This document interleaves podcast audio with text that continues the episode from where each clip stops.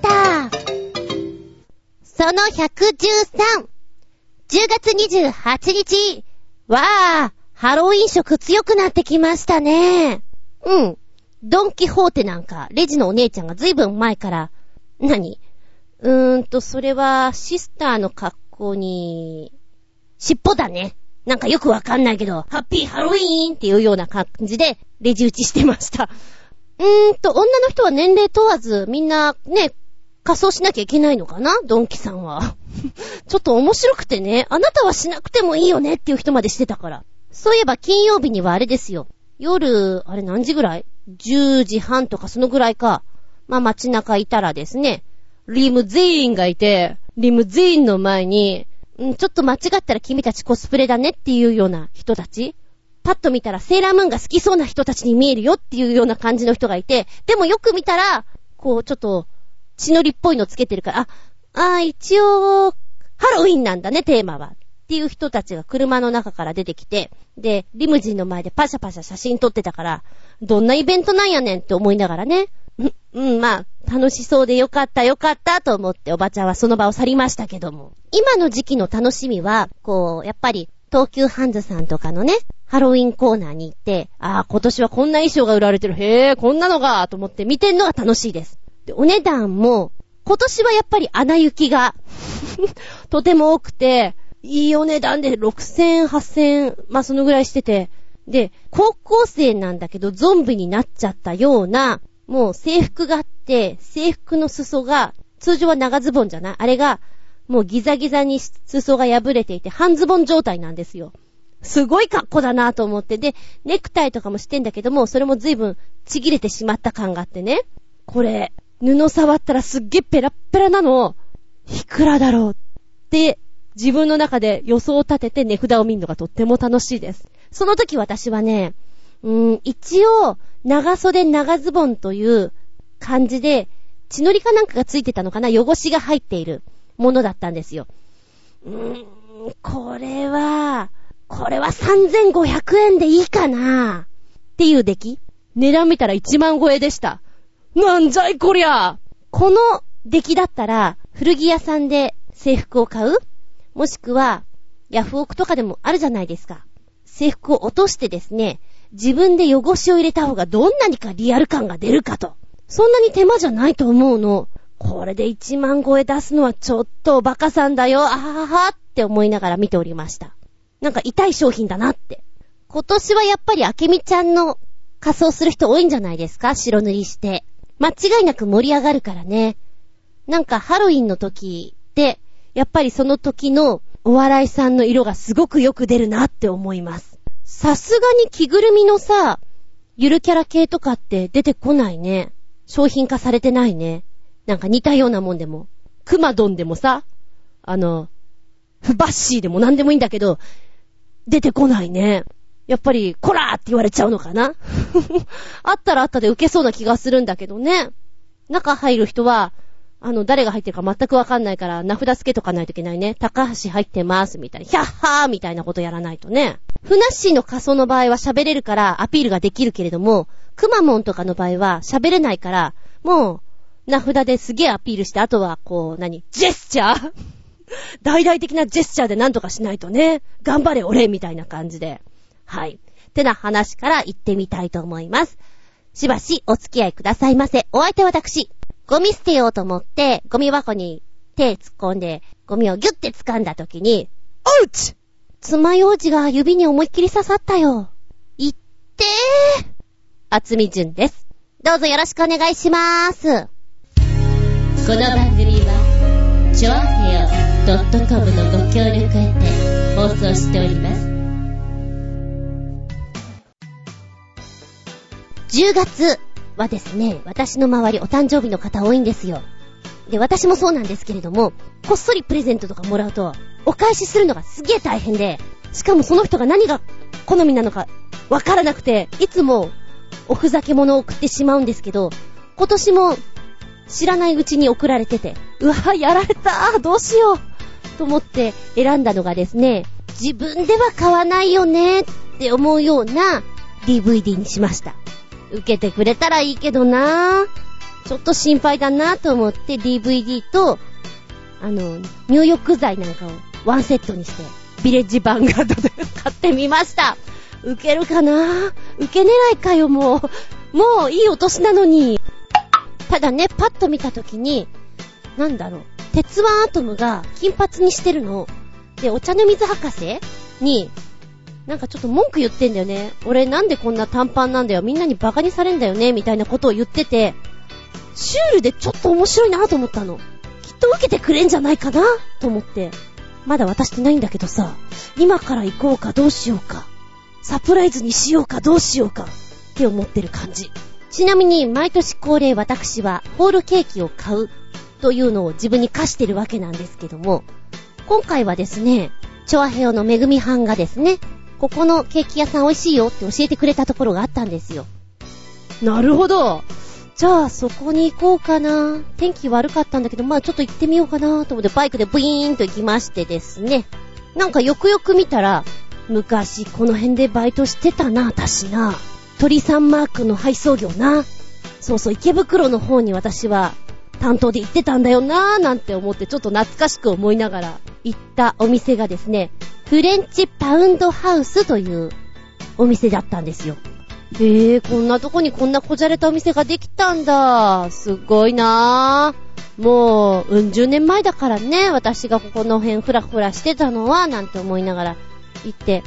店内はですね、ケーキ、アイス、それから焼き菓子なんかもありまして、イートインもできるペースが十分にあるんですよ。おしゃれー何これペンションとかみたいって思いながら、こう、ウィンドウを見てね。行ったのが6時半ぐらいだったかな。で、メグハン曰く、ショートケーキが美味しいよじゃあショートケーキ絶対買うって思いながら見て。あんまりさ、こう夕方近くになって、あん、なんもないなっていうところ行っちゃうと寂しいじゃんどうしようと思ったんだけど、割とあってね、よかったよかった。あ、お目当てのショートケーキが2つある。2つ ?2 つある !1 つが、お酒が入っていないの。もう1つが、お酒と、いちごの果汁ベースのリキュールが入ってるクリームだったかなほー。お、お値段は570円ぐらいで。いいお値段しますね。うん。うーん、どうしようかな。うーん。これと、これください。あと、これと、これと、これと、バカになってやりました。うーん、なんつうの、ちょっと、わかんなくなっちゃった感じ？パニックになっちゃった感じかな？いっぱいありすぎて、うっはーってなっちゃって。で、通常だったら、ホールケーキを1個買って、お家でワシワシ、2、3日かけて食べるんですけれども、バカになってしまったんで、ホールケーキはもういいやと。モンブランも美味しそうだし、ねえ、チーズケーキも美味しそうだし、なんかこのぐるっとしたのも美味しそうだし、と思って結局買ってしまったのが6個です。えー、なかなかお高いケーキでして、1個500円ぐらいすんです。なので3000円ぐらい払って、何やってんだろうって思いながら、まあまあまあまあ、買ってやって、ね。じゃあ帰りに今日は、美味しいトンカツでも食べて帰ろうトンカツ食べて、トンカツ食べてやりました高カロリーですその後、家でケーキを食べるわけなんですけども、やっぱりほら、出来たての状態で美味しくいただきたいじゃない？つうことで、あの、やる気スイッチがパチンと入りましてですね。でも6個無理だなぁとは思った。まあ、中身の写真と、一口ずつ味わいでも、ねえ、コメントが取れたらいいなぁと思いながら、もぐもぐ食べていたら、あらあらあら気づいたら4個食べてたわ。あらすごい私、あらすごいわって思いながら、ちょっと自分の想像したくなかったもんね。摂取カロリーを。恐ろしいことになってるなと。うん。で、よし今日はこれで終了後でお散歩でもしようかなぐらいに思っていたら、その日にまたケーキをもらいまして、ホールケーキをもらいまして、あの、心の中で、小人たちが、やっちまったなっていう みんなそんな表情しておりました。ホールケーキもらったでももらったから食うよ。食いますとも。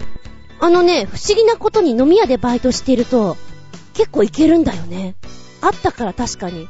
あっちのテーブルで、はい、お寿司。こっちのテーブルで、はい、ピザ。はい、こっちのテーブルで、ケーキわあ、お腹空いてたんだーって言って食べれるの、これがまた。ただ、後ですっごい後悔するけど、いけるのよね、その時は。で、ホールケーキも美味しくいただきました。こっちのホールケーキもうまくてね。こちらは、稲村正蔵さんの方のケーキになってまして、フルーツがもりもりっと乗っててね、クリームがすごい濃厚なのよ。うーんとね、ミルク感を損なってなくて、でも甘すぎなくて、ふわっとしてる。力あるーっていう生クリーム。で、クリーム感がとっても多いのかな。たっぷりしてるの。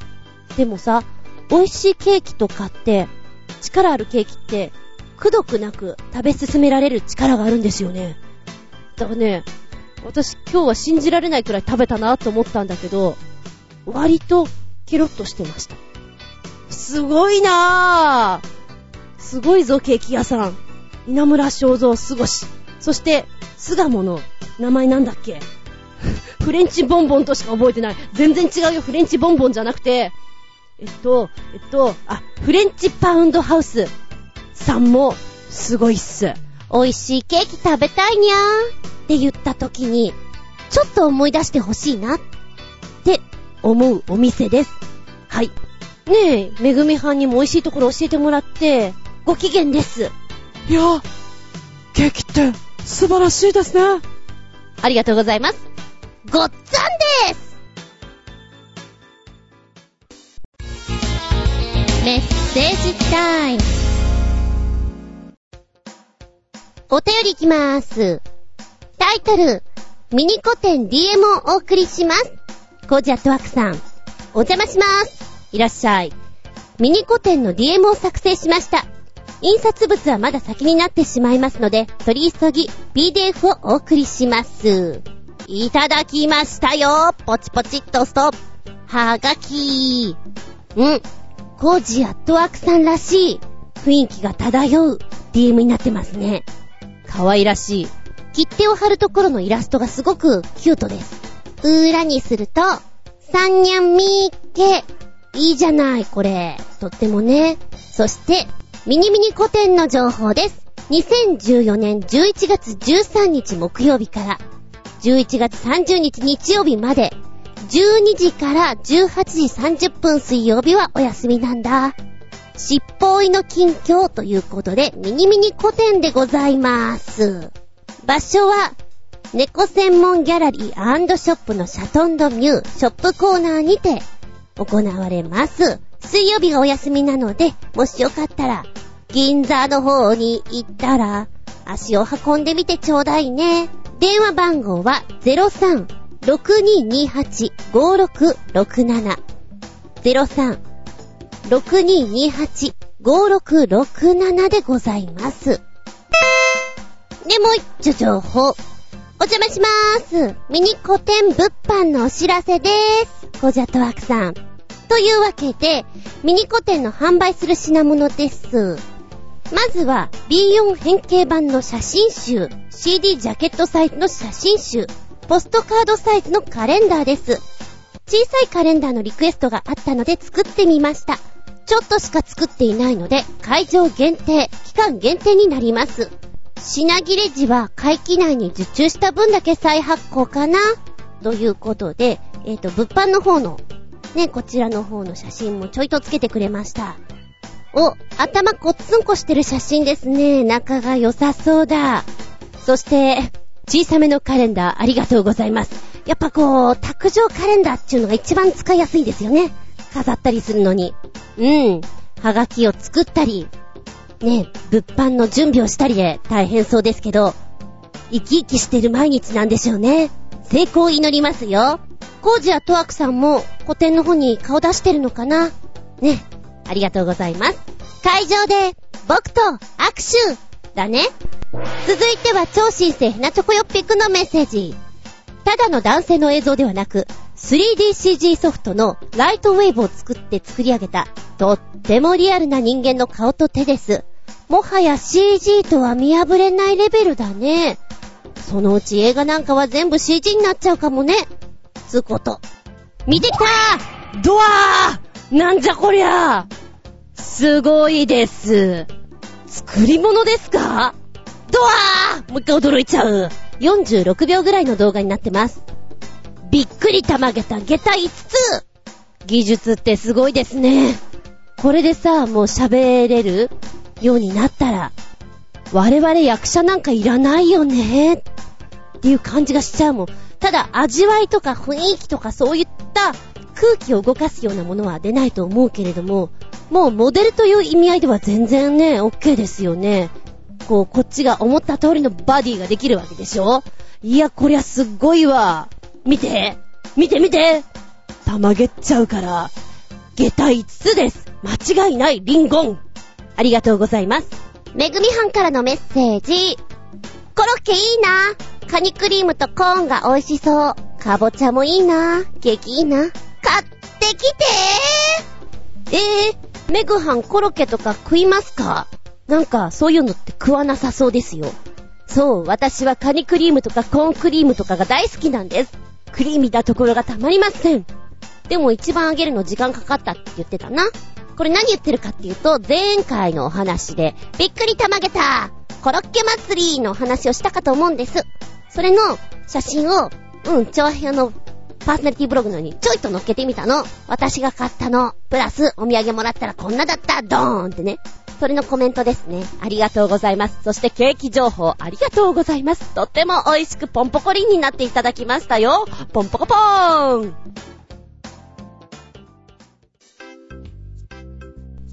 びっくりたまげた、ぶちげた話。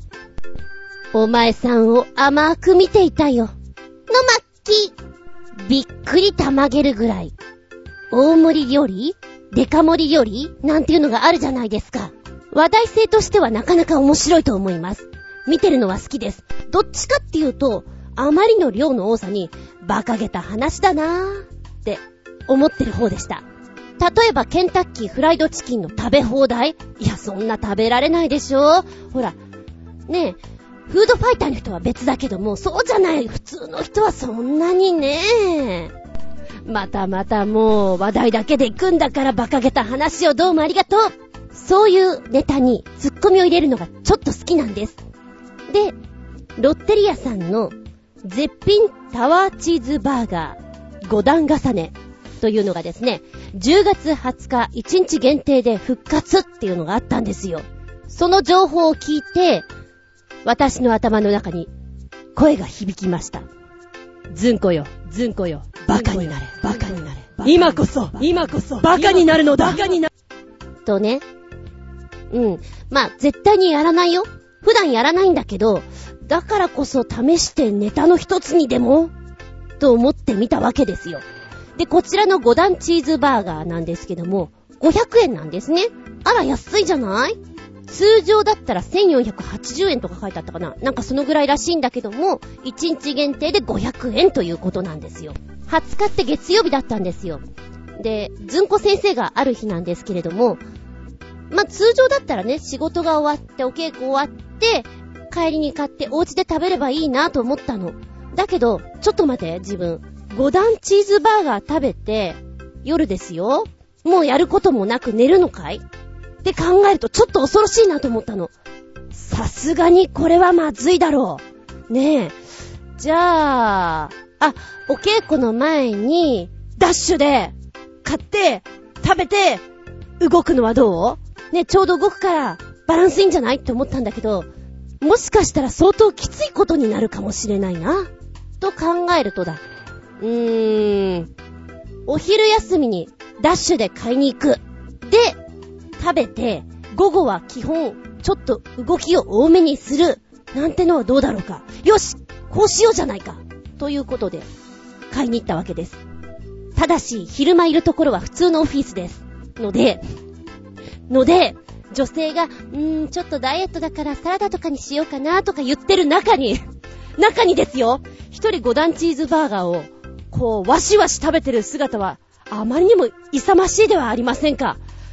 恥ずかしいな、どうしよう。あ、屋上のとこってあんまり人いないから、屋上前で食べればいいかなー、なんて思いながらね。で、買いに行ったわけです。お店に行ったら、絶品チーズバーガーは少々お時間かかりますっていうことだったんですね。まあそうだよね、1日限定だしね、なんて思っていたら、実際面ね、1分50秒ぐらいで商品が出てきたので、あ、早いじゃんなんだよ時間計ってたのになんかちょっとがっかりなんて思いながら。で、帰ったわけですよ。やっぱり5段バーガーになるとずっしりと重いね。こう、袋がずしっとくるもん。で、屋上前で写真を撮ってたわけですけど、紙がね、普通だったらハンバーガーって1枚の紙にくるんって包まれてるけども、やっぱり5段バーガーになると、1枚じゃ足りなくて2枚の重ねてるんですね。高さがあります。あ、定規で測ればよかった。もう、なんて思いながら、えー、っとね、見た目は、美しくないです。しょうがないね。5段だし、チーズもかかっちゃってるし。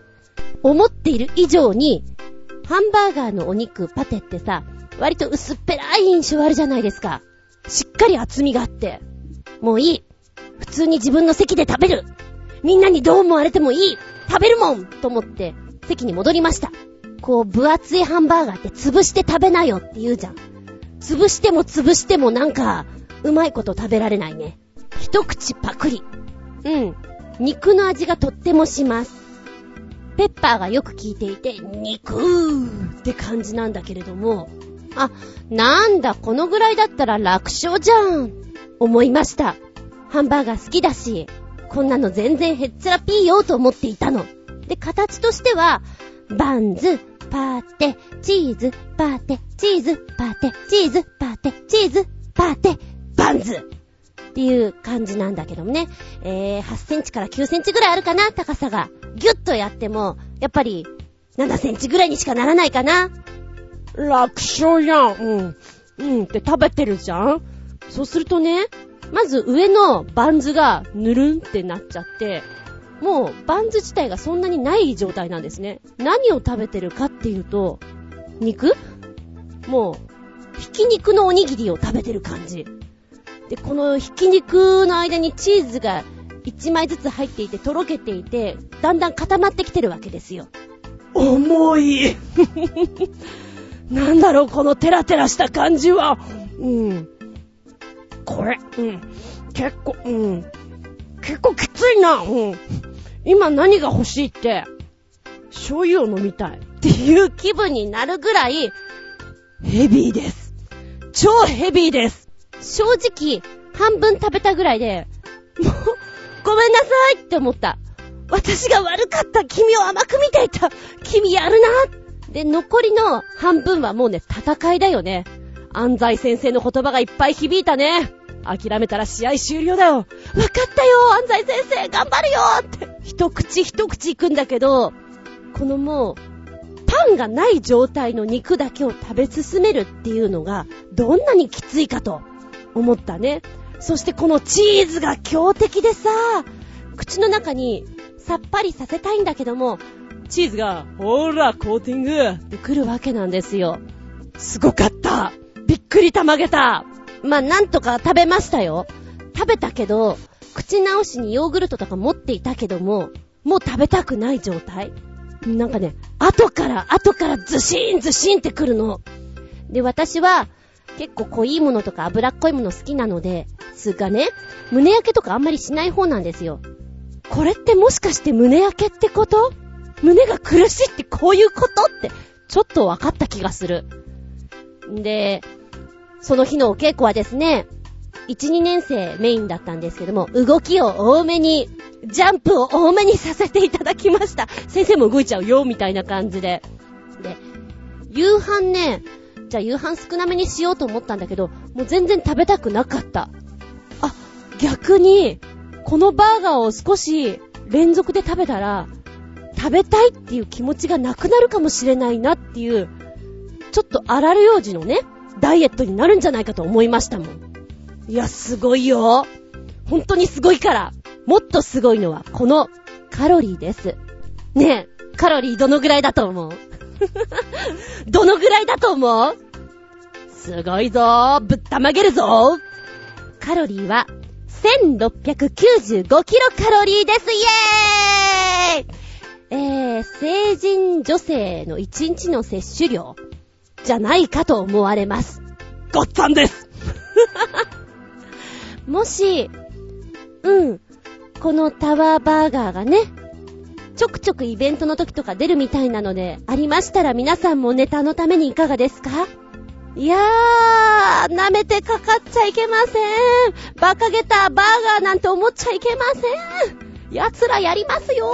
びっくりたまげた。下駄5つカロリーはしょいお便りいきます。コージアットワークさん。タイトル、空のハンモック。毎年行われているハンモックインジエアという集会の模様だそうです。ちょっと寝つき悪いかも。コージアットワーク。さあ、どんな寝つきの悪さなのでしょうか？でも、ハンモックって言ったら、ゆらゆらっと気持ちよさそうだけどね、ポチッと押すよ。おーおーマイガーすごいな、これはブランブランだけど、ブランブランだけどちょっとすごすぎるよ。ほー。いや、写真を見る限りにはとても優雅ですな。だがしかしその下を見ちゃうと、おやおやおやおや、命かけてる感じが、どうでしょうか？えっと、北東イタリアのモンテピアーナで開催されたらしいんですが、うん、まあ、アルプスの上にですね、ロープをカーッとかけまして、そこにぶら下がるようにブランブランと、ブランブランと、やってるわけなんですよ。で、出席者はね、リラックスして会話ですとか、景色を楽しんでいるという感じなんですけども、見てるこっちがハラハラドキドキですがな。こちらの名前が、インターナショナルハイラインミーティング。ちゅうものなんですね。へえ、この命知らずぐわーなかなかびっくりたまげった画像です。でもさ、これ何人ぶら下がってるのか知らないんだけども、強度とか、ね、どうなんでしょうとか思っちゃう。命綱ついてるよね。もうなんかこういうのやる人たちって命綱いらないかなねえ、もうアウトだったらアウトってことで。いや、ほんとすごいんですけど、ありがとうございます。あ、よく見るとさ、寒そうなとこなのに、半袖野郎がいる。上着着て、風邪ひくから、上着着て。続いては、超新星船チョコヨッピーくんのメッセージ。未来の傘ですって。なんか説明動画の説明が足りないような、実際に傘の役目を果たせるのかがわからないような動画だよね。まだまだ眉唾ものかもね。未来の傘。未来の傘って全く想像つかないね。はい。この商品の名前は、エアーアンブレラ。エアーってつくだけあって、布がないんです。だから、スマートっちゃスマートだけど、あんた一体何持ってんだい？っていう感じだよね。パッと見た時にスティックを持ってるだけのようにしか見えないっていうとこでしょうか。お、これ面白いよ。エアーアンブレラの仕組みと仕様。エアアンブレラの仕組みは、モーターを使って先端部分からエアを吹き出すことで、雨水を飛ばし、直径1メートルほどの見えないシールドを作るというもの。こう、読んでるとさ、なんかすごく未来っぽいなっていう感じがするんだけど、この失敗した時のことを考えると相当面白いです。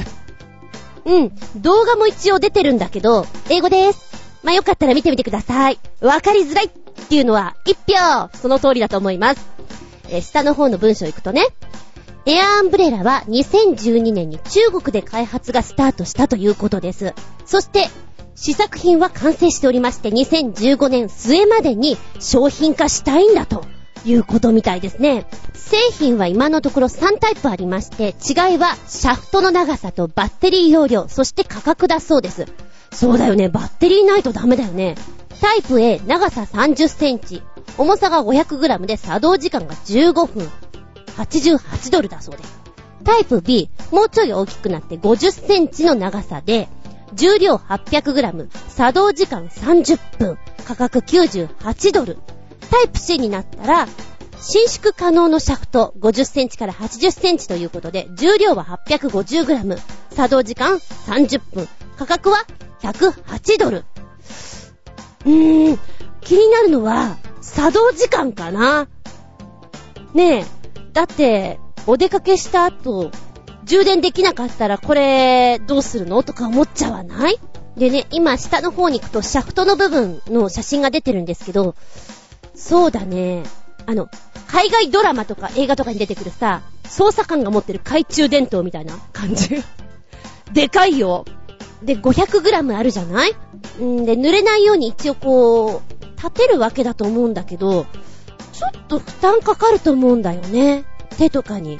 で、雨の中、それを持って歩いてるのってちょっとした筋トレなんじゃね？って思ってしまいます。いや、面白いけどね、発想は。下の方にもうちょっと面白いこと書いてあるよ。で、これは基本的にモーターで雨を、雨水を飛ばすっていう仕組みになってるので、周りにいる人に迷惑なんじゃないかと。ねえ、混雑している場所でやったら、まさにお風呂屋さんで後ろに人がいるの気づかないでシャワーをガーガー使ってる、そんな人のようになってしまうのではないかということなんですけど、なるほどね、それはあるかもです。喧嘩しそうですもん。んで、エアアンブレラは、さっき言ったような金額になりそうな方向だとすると、ね、そうそう簡単に手に入るわけでもなく、うーん、実用的かって言われたら、どうでしょう。ねえ、どうでしょうって思ってしまいますね。だってさっき言ったさ、シャフトの長さ30センチから50センチあるもの、カバンに入りますかって言ったら、カバンに収納することは無理だよね。この懐中電灯みたいな子は。そうすると手に持つのかかけるのか、どうするのか、ちょっと邪魔くさいですよね。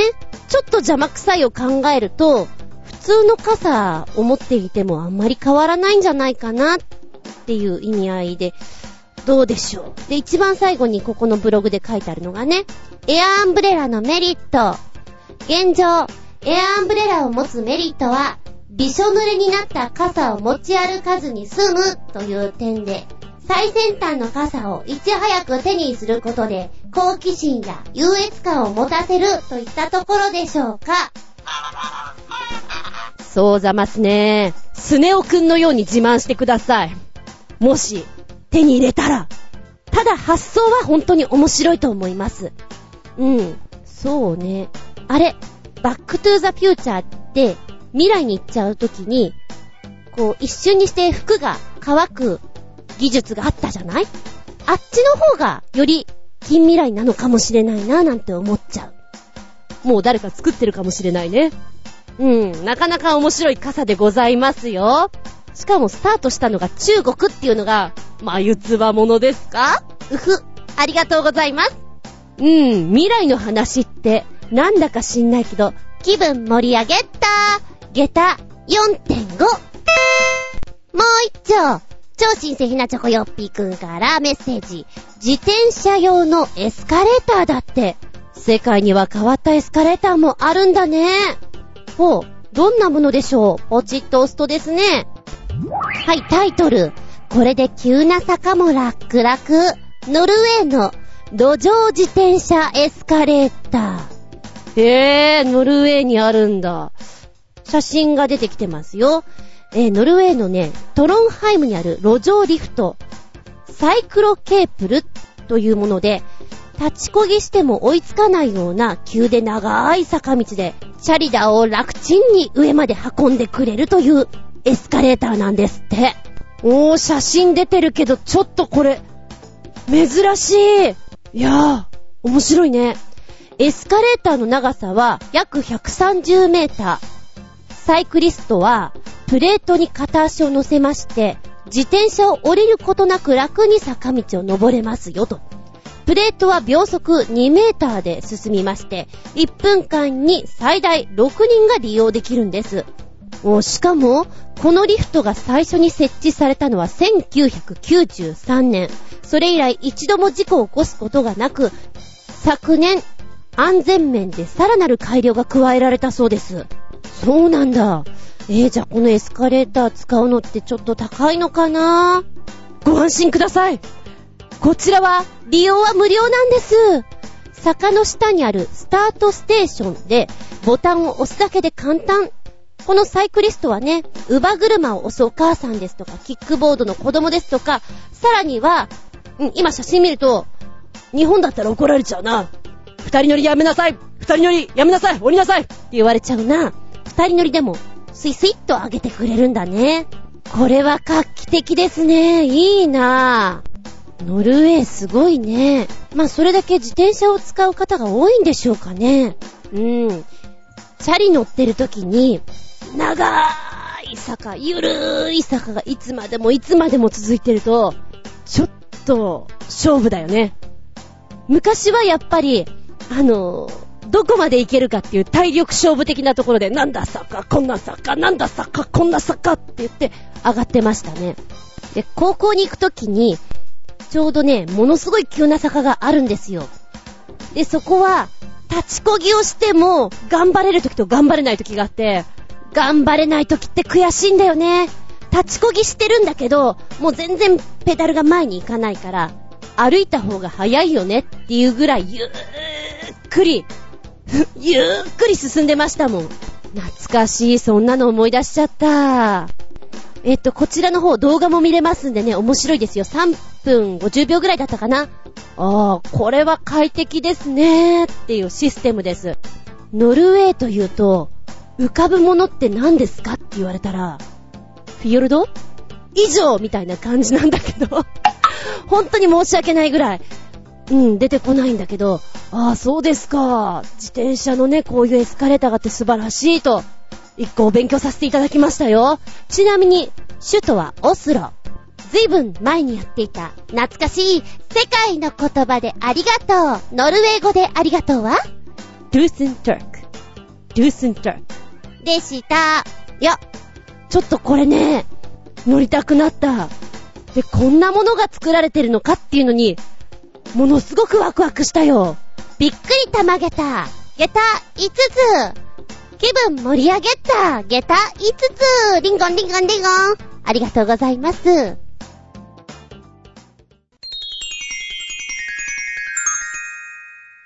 シシピアウトタイム。今回のテーマは、変な名前でお届けしたいと思います。そう。インパクト重視で変な名前のものって多い。建物名で行くと、多分、うん、わかりやすいということで、リバーサイドホニャララ、〇〇ホテルリバーサイド、みたいな。リバーサイドにないじゃん、みたいなね。リバーは、隣の隣の隣の隣ぐらいにあるぞ、みたいなところとか。〇〇駅前店、ドトールでも、スタバでもいいんだけど、駅前店って名前がついてるのは、そんなに駅になかったりする場合？ちょっと離れてるけど、ここ駅から15分くらいかかんね？みたいな。紛らわしいよねうん。で、今さ、マンボウ新宿高島屋横店っていうのを地図で見たのね。確かに横にはないんだよね。ただ、たださ、地図を引いてみて。引いてみたら、パッと見たときに、あ、高島屋横にあるように見えるっていうマジック それはね、今気づいたの。これ横にあるように見えるよ引けばな。っていう、そういうトリックなのかなって思ったりしましたよ。え、ちょっと前だったけど、チョアヘオのブログにも載っけたけれど、うちの近所を散歩していて見つけた変わった名前の変な名前のアパートえー、かわいそうだったかな？確か。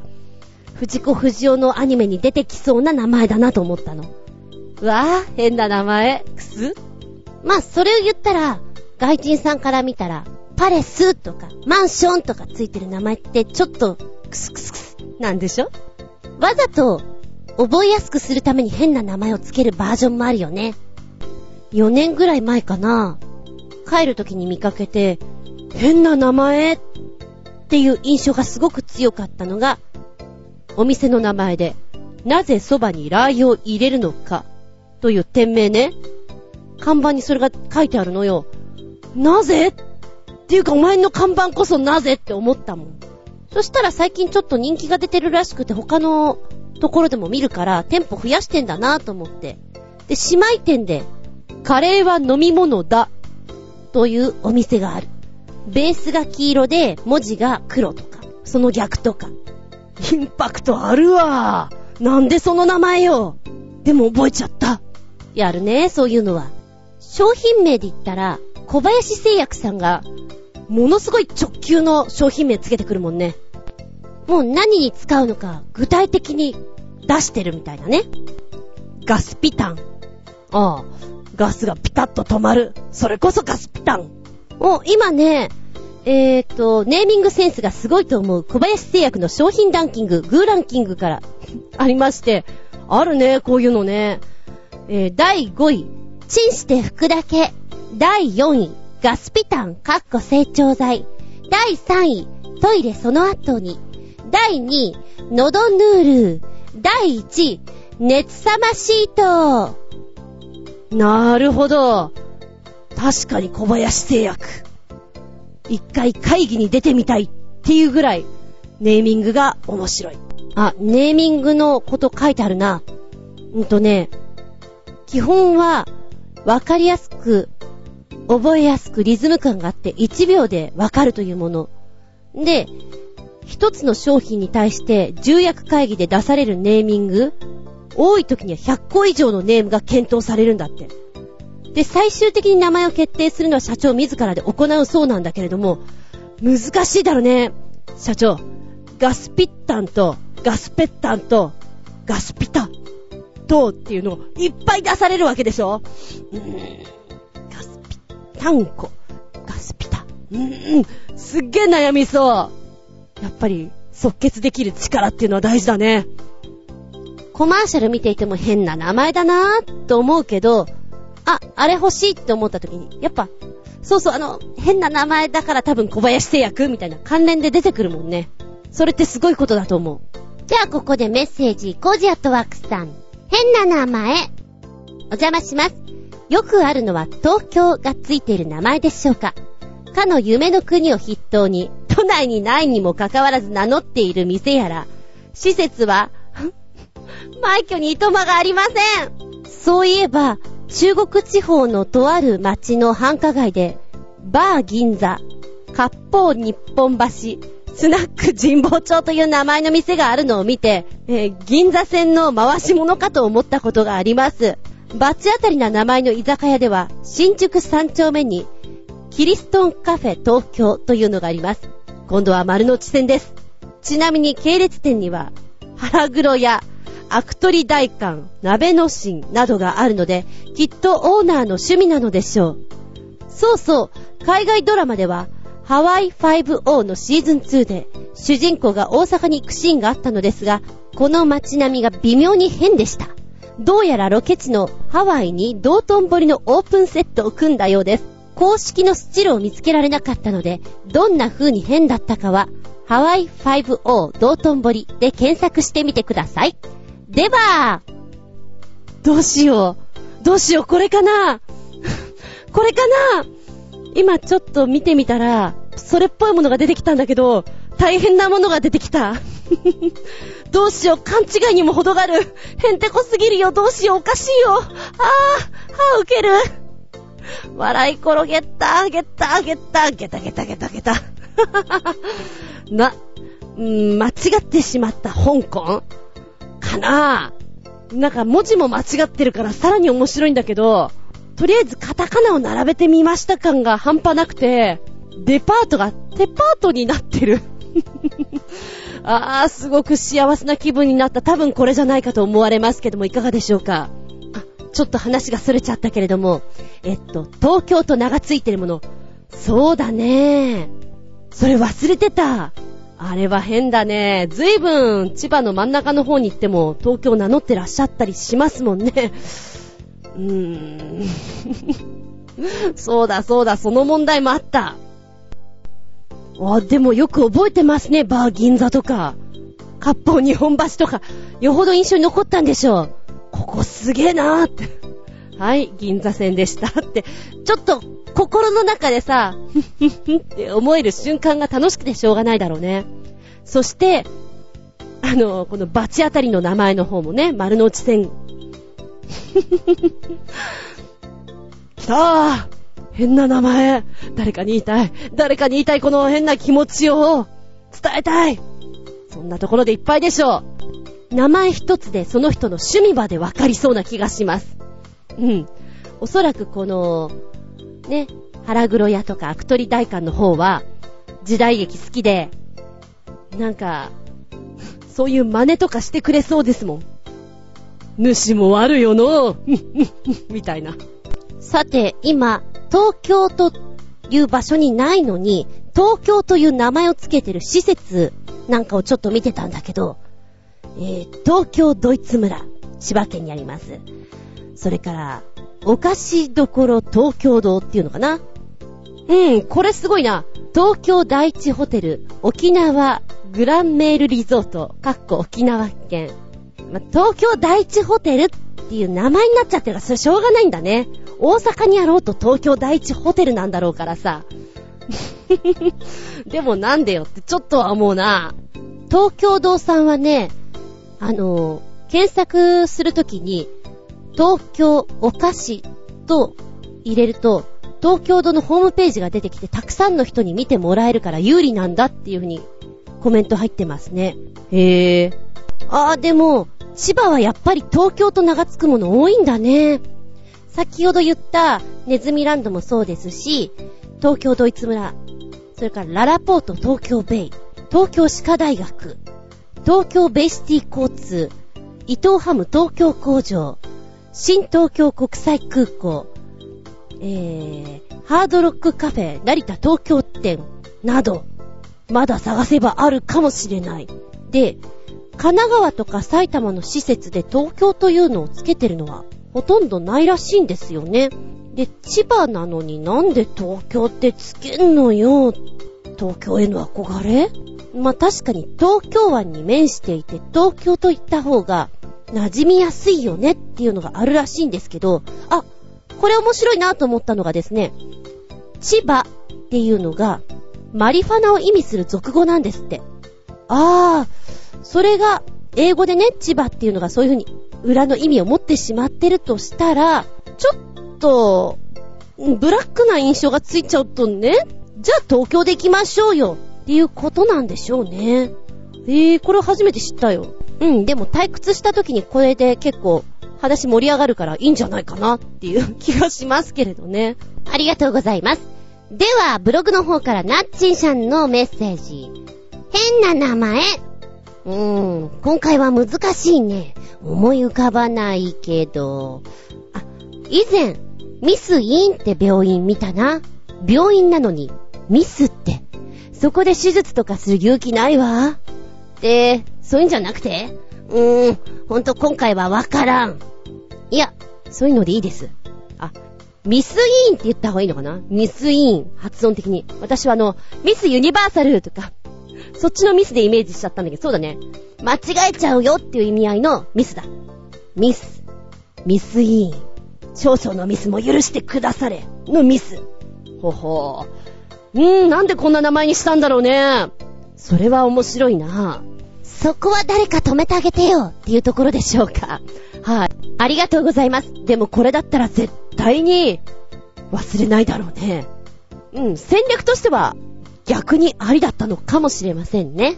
じゃあね、じゃあね、ネットで見て変な名前で出てくるものなんだけれども、ああ、生き物の名前ですよ。確かにこれは変わっちゃってる名前かなーなんて思う子がいます。例えばこんなの。トゲあり、トゲなし、トゲトゲ。なんか可愛いね。トゲあり、トゲなし、トゲトゲ。どっちよ？え、どっち？あるの？ないの？え、どっち？っていう、このお名前。ちょっと素敵すぎませんか？えっと、このね、トゲあり、トゲなし、トゲトゲ。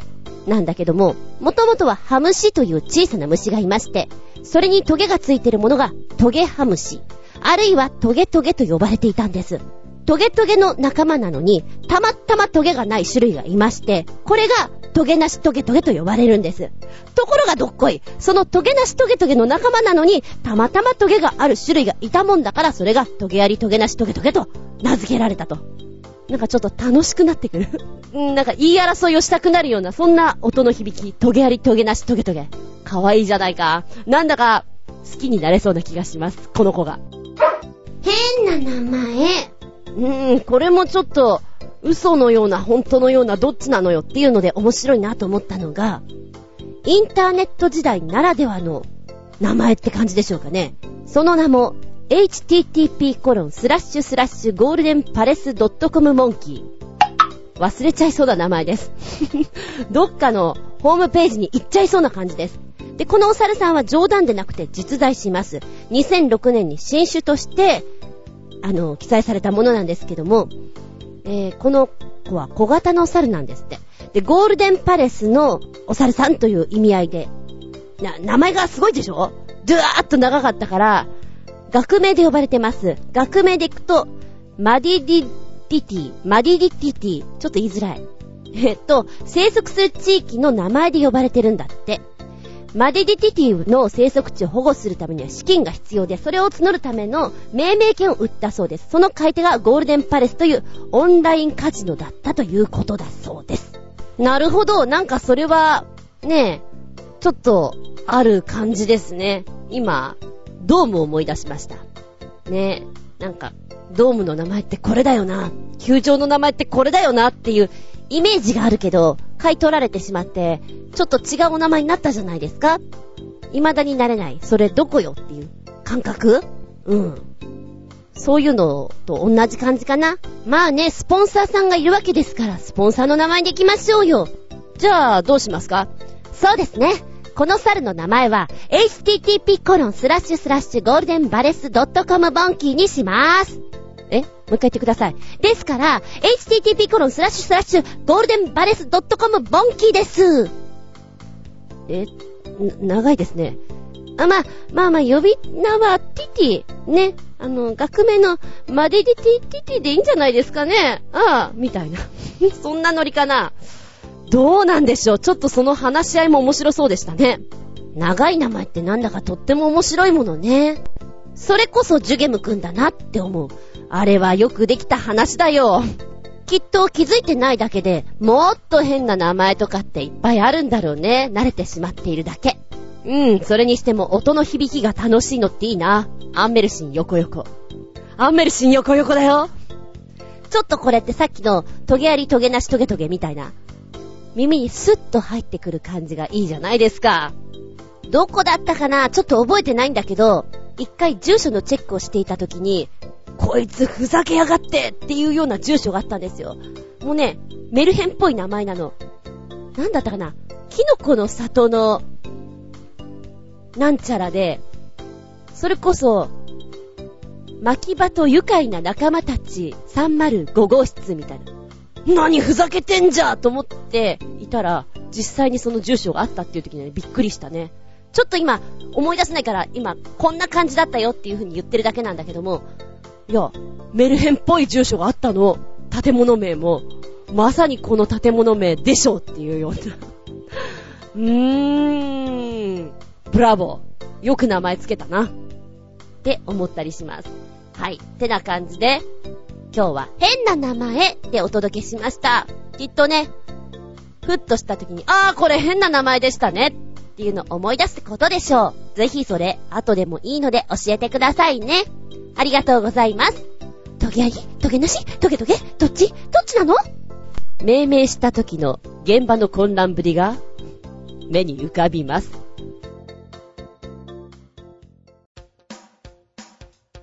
お便り戻って、ゴージアットワークさん。タイトル、猫テントの作り方。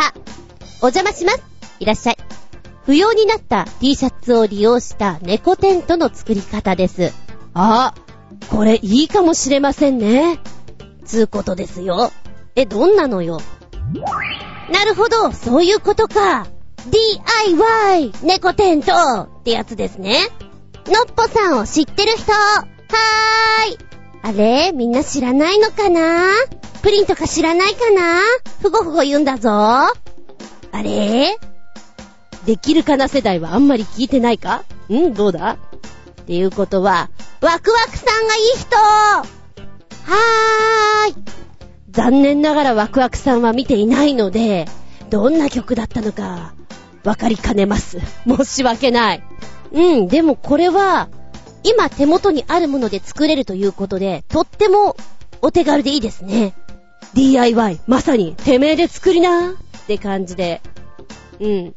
で、あの、猫ちゃんって結構さ、警戒心強かったりするから、飼い主さんの匂いがする T シャツとかだったら喜ぶんじゃないかなっていうのは思いますね。子猫なんかね、安心感与えられんじゃないかなと思います。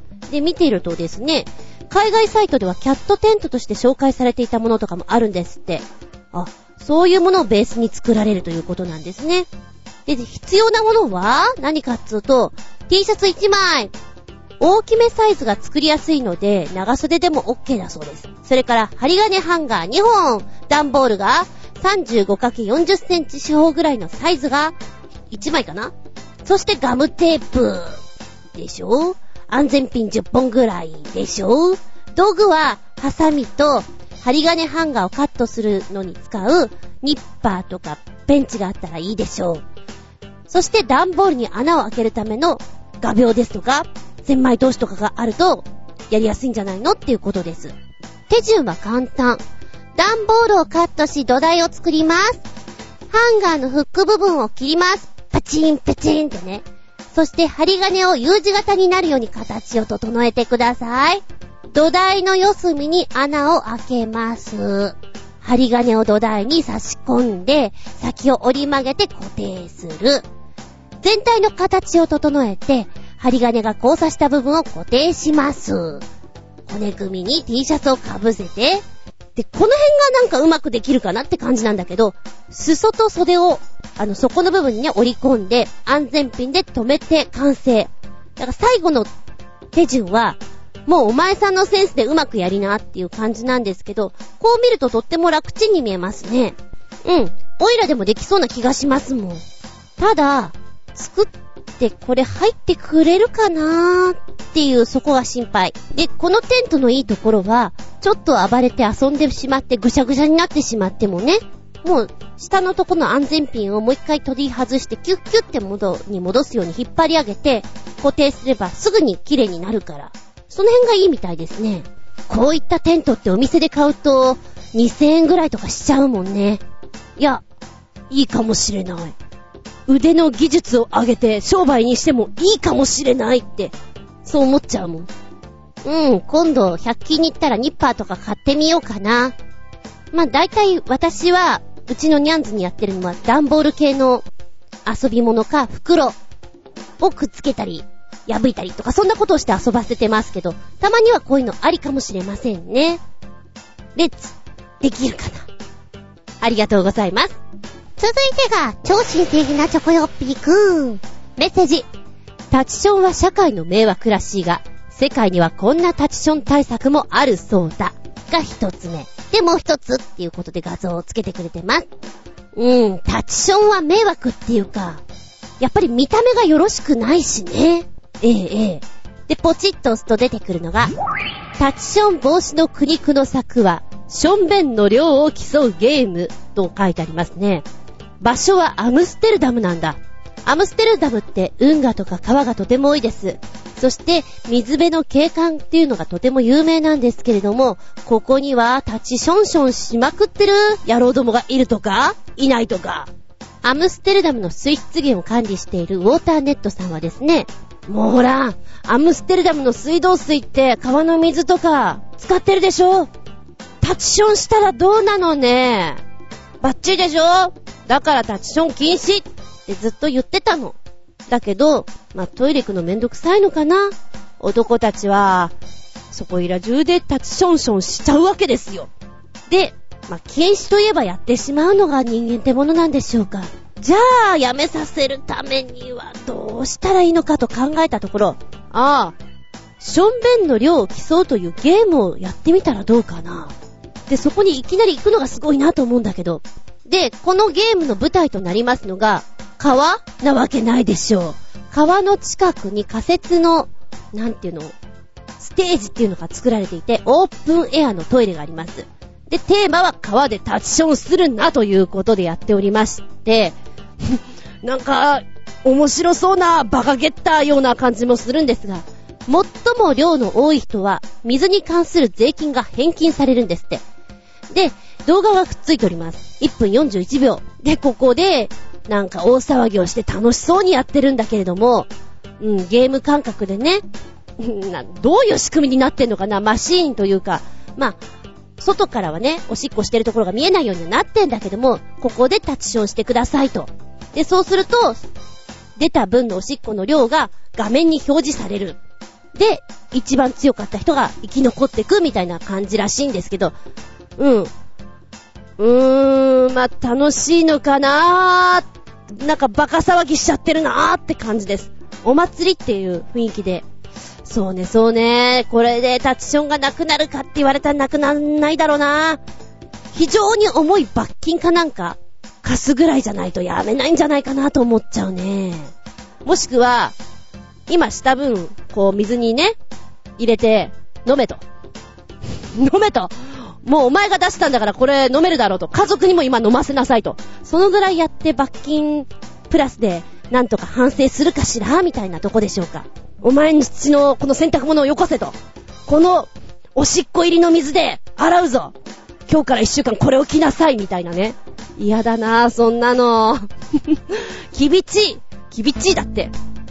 厳しい処罰が必要なんではございますまいか？と言っとこうか。んで、もう一つ目の動画の方がですね、こちらもオランダですね。えー、公衆便所の排水管を詰まらせる原因となるのがリンなんですって。で、野菜を育てるための肥料として役立つことを利用した一石二鳥なオランダ水道会社のアイディアで、オランダの法律では尿を肥料として活用することが OK なんです。つまりはどういうことを言ってるかっつうと、検尿。検尿。血の代わりに尿を集めるんです。こちらは男性しか参加できないんですけれども、都市の屋上農園に用いる肥料の材料として設置されました。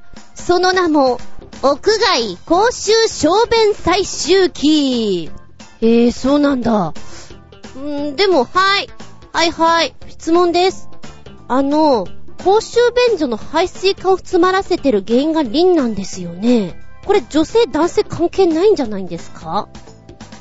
で、あと、はいはーい、質問。男性しか参加できないって書いてありますけども、別に女性の方も設置すればするんじゃないんですか？みんなでやったらいいんじゃないんですか？なんて思うんですけど、どうでございましょうか？まあ、でも肥料として使われるんだったらいいんじゃないかなと思いますけどね。うん。うーん、男性にしかできないこのタッチション。よく女性同士で話をしたものです。憧れるねって。気持ちよさそうなんだもん。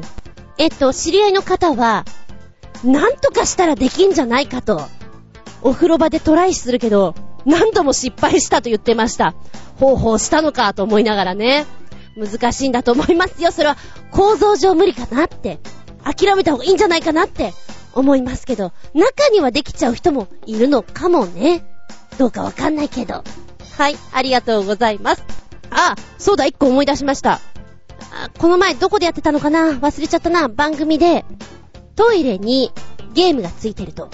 で、えー、やっぱおしっこの量を測れるゲームだっていうのをやってたな。男子トイレにしかない。へーってね、思った。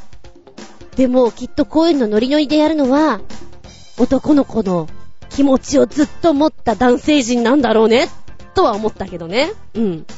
まあ、実に遊び心があって面白い。あと、男の子なんかはちょっとこう、うまく用を足せない子なんかは、ここにおしっこをするんだよっていう目標がちゃんとあって、それがゲームにつながると、やる気が出るみたいですね。いや、うん、うん、大変なんだね、男の子。ね。はい、ありがとうございます。もう一丁、超新星ヘナチョコヨッピーくんからメッセージ。ウィキペディアによると、プロジェクションマッピングとは、パソコンで作成した CG とプロジェクターのような映写機器を用い、建物や物体、あるいは空間などに対して映像を映し出す技術のことで、プロジェクション、かっこ、投影という単純映写ではなく、マッピングという言葉が加わった言葉で、ここには投影する対象が映像を貼り合わせるという意味合いがあり、対象と映像がピタリと重なり合うことで意味を持ってくる映写方法なんだって。東京駅で行われたのが一番有名かも。で、これは人の画面を使ってのプロジェクションマッピングです。わあ、そんなことができるの？こちらの動画は2分18秒、タイトル、表というものになってまして、女性がいましてね、どういう風にやっていくのかなーってじっと見てるでしょ？だんだんだんだんアンドロイドに見えてくるから。またこの音楽が盛り立てていいね。いや、面白いよ。1分20秒ぐらいのところ、おーほーって思っちゃうもんね。こう来るねおーおーおーってね。はいはいはい、見てください。いや、よくできてます。面白いです。ただちょっと怖いです。これ、5人ぐらいのね、人間が立っていて座っててもいいんだけども、プロジェクションマッピングで、こういう顔にね、表情とかなんか色々出してあげたら、それだけでイベント性ガッと出ますもんね。いやいやいや、すごいです。はい、ありがとうございます。見たら動画、メッセージ、超新星ヘナチョコヨッピーくんから、まだまだ続くワンカメ一発撮り PV の続きでーす。1曲目がメグのプレッシャス。猫ダンスバージョンフル PV。猫の着ぐるみによるワンカメ一発撮り。文句なしに可愛いよ。そして、一応こっちが本バージョン PV。もう一個つけてくれてます。ワンカメ一発撮りではありません。無理やりの猫ダンスあり、カッコ笑い。これが一つ目。二本目がベースボールベアの神々 looks you。フル PV です。ゾンビたちに全く気づかない、カッコ笑い。ワンカメ一発撮り。3曲目、井上陽水の傘がないフル PV です。なぜか、小田切城が熱戦のワンカメ一発撮り。4曲目に、ラムワイヤーの Beautiful World フル PV です。なぜかとっても感動してしまうワンカメ一発撮り。木村文乃さん、綺麗だね。5曲目、生き物係の帰りたくなったよフル PV です。オーケストラとワンカメ一発撮り。と、訪れがひどい時の予備。1曲目のメグのプレッシャーズ。猫ダンスバージョンの方は、本当にご本人が出ることなく猫が2体踊っています。着ぐるみが。あ、着ぐるみって言っちゃダメか。あの、大きな猫が2匹踊っています。猫ダンスです。ねえ。なんだかちょっと覚えられそうな、小さな子たちを見て喜びたまえっていう感じでしょうか。ねえ、猫たちも暑いね、これだとね。いやー、いいダイエットです。そして、えー、っと、こっちが本バージョンという方ね。うんと、一発撮りではないんですけども、ご本人が出てます。あ、こんな感じの方なんですね。可愛らしい方です。で、途中無理やり猫ダンスがあるっていうのね、見てたんだけど、うーん、うん。これはね、ちょっと、かわいそうかな無理やりかなちょっとクレーム来そうだなっていう感じがしましたね。にゃんこそういう風に扱っちゃダメだって。まあ、いろいろ考えながら見ちゃった。どっちかっていうと、この2本目の撮り方っていうの、本バージョンの方をベースに、ね、大きな猫2匹をテーブルのそばに座らせたらいいじゃないですか。ねえ、彼らたちも踊れますよ。がっつり踊れますよ。くるくるぐらいありますよ。って思いながら見ちゃったかな。声質は、うん、ちょっと日本語っぽくない感じが受けるんでしょうねって思って聞きました。二つ目のベースボールベア。神々ルックス U。ゾンビだー ベースボールベアさんの PV はいろいろあって面白いね。まさかここでゾンビが出てくると思わなかった。そして、ゾンビがこう、あと、ゾロゾロ、ゾロゾロついてくるんだけれども、本人が気づかないで歩いているサクサク。あの、ヘッドフォンしながら歩いてるから、後ろでね、あーとか言われても多分気づかないんだろうなっていう、全く気づかない素振りが面白いです。で、これを見ていてね、ちっと話が逸れちゃうんだけど、ショーン・オブ・ザ・デッドという、まあ、ゾンビ映画にしたら、非常にコメディ路線の強い映画がありまして、この間見たんですけど、うん、これを思い出したね。なんだかこう、ゾンビがさ、徘徊しているんだけども、全く気づかないでいつも通りのテンポで歩いていく。だからもうゾンビだけが滑稽にうろうろしているっていう様を思い出しましたけども。ええ まあよかったら、この映画も見てみてください。面白いです。で、あのー、実際ね、この PV の中に出てくるゾンビさんも、お前ダンサーさんだなーっていう動きをしている方がいらっしゃってて、中にはね、内股で歩いててゾンビっぽい人もいるんですけど、あーなんかゾンビを演じようとしてやってる感じがするなーって見ながらちょっと面白いですね。うん。あの、歌よりもね、ゾンビの方が気になっちゃって、歌詞とかなんか耳に入ってこなかった。ただ、爽やかに歌ってるなぁ。なんかあの、苦しそうに歌ってないっていうの？なるほど。このゾンビたちとは真逆な感じで爽やか3組できたんだねっていうのがちょっと面白かったです。で、一番最後にね、マンションの一室に入っていくんですけども、その中ではメンバーズがいて、窓からはゾンビたちっていう様が、あ、うん、こういう締めになってるんだ。それはそれでありかな。でも最後の最後で、ちょっとゾンビに気づいてもらっても面白かったかななんていうのもちょっと思いましたね。はい。3曲目の井上陽水。なんだか、小田切城の PV なんだかって感じです。傘がない。ああ、井上陽水の雰囲気たっぷりだなーっていうちょっとこのモノクロ調のところでさ、やってるわけなんだけど、でもこれ知らない人が見たら、外国の方とかもうほんと知らない人が見たら、小田切城が井上陽水の、なんだと思うだろうなーって、そう思って見てました。うん。なんで OK 出したのかなっていうのはちょっと不思議な感じがしますね。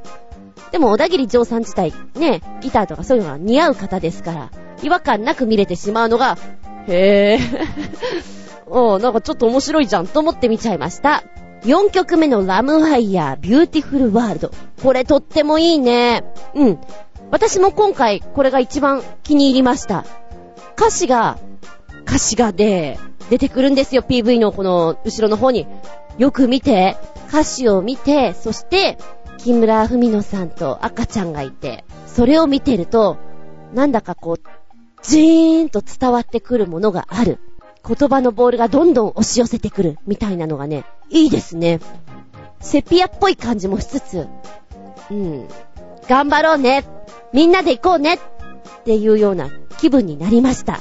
で、やっぱりこのラムワイヤーさんの歌詞がうーん、ちょっと言葉が詰まってるんですよ。歌詞カードを見ないで耳だけで追っちゃうともったいないなって思ったので、本当にこの PV は親切だなと思ってね、見てた感じです。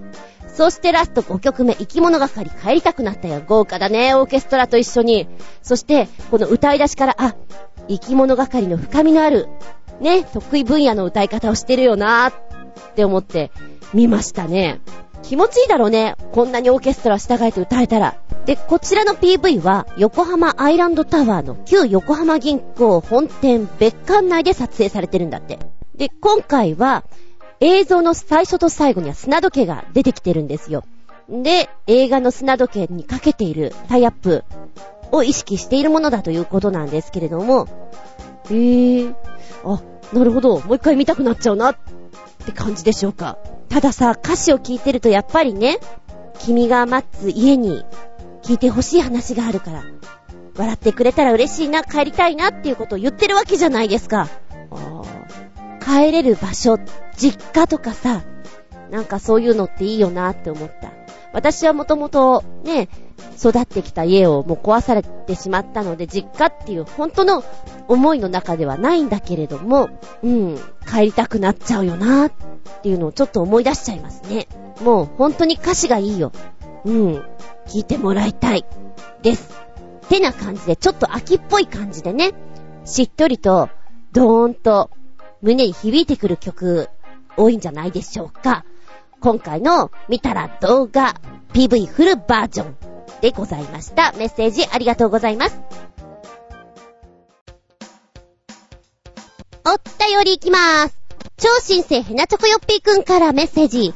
CG などの特殊効果は一切使ってない驚きの映像。実はランプシェードにドローンと呼ばれる特殊な小型ヘリコプターを仕込んでいて、コンピューター制御で動かしているそうです。これなら劇場や舞台でも使えるんだってさ。生で演じなければならない劇場では CG 画像とか役に立たないからさ。すごいね。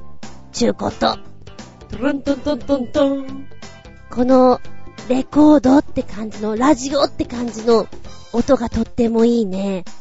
えー、これは職人さんが作業してるところでしょうか。雰囲気ある空間の中で流れる音楽。